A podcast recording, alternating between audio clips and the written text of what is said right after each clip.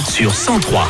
100% En direct des Monts d'Olme sur 100% avec dans un instant Francis Cabrel. Il y aura également Amir et votre console de jeu à gagner. On est là jusqu'à 13h sur 100% au Mont d'Olme. Il est 11h.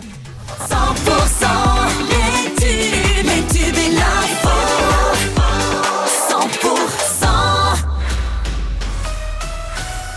L'info 100% avec Pauline Chalère. Bonjour Pauline. Bonjour Wilfried, bonjour à tous. Les annonces du gouvernement vont-elles suffire à calmer la colère À trois jours du Salon de l'agriculture à Paris, le Premier ministre a annoncé tout à l'heure un projet de loi d'ici l'été pour renforcer l'actuelle loi Egalim.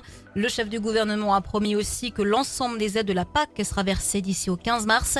Gabriel Attal a aussi annoncé l'exonération de cotisations patronales sur les emplois saisonniers agricoles et s'est engagé à recevoir les syndicats une fois par mois. Les agriculteurs hein, qui ont repris les actions de plus belle. Dans le Tarn-et-Garonne, les agriculteurs ont bloqué hier soir l'autoroute entre Montauban et Valence d'Agen. Dans le Gers, blocage sur la RN 124 entre Hoche et Gimont. La N21 a également été fermée à hauteur de Mielenf.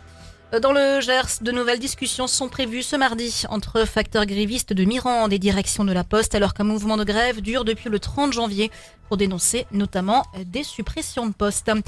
Jamais la superficie enneigée n'avait été aussi faible en février en montagne. Dans les Pyrénées, seuls 15% de la surface du massif est recouverte de neige, contre 25% en moyenne ces 20 dernières années.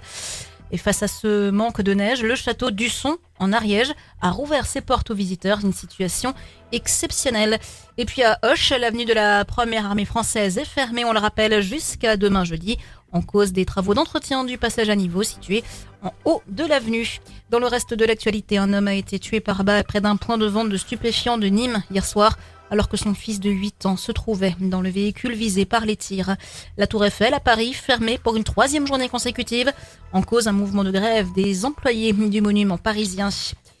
Et enfin, après 80 ans après son exécution, le résistant Misak Manouchian entrera au Panthéon accompagné de sa femme ce mercredi.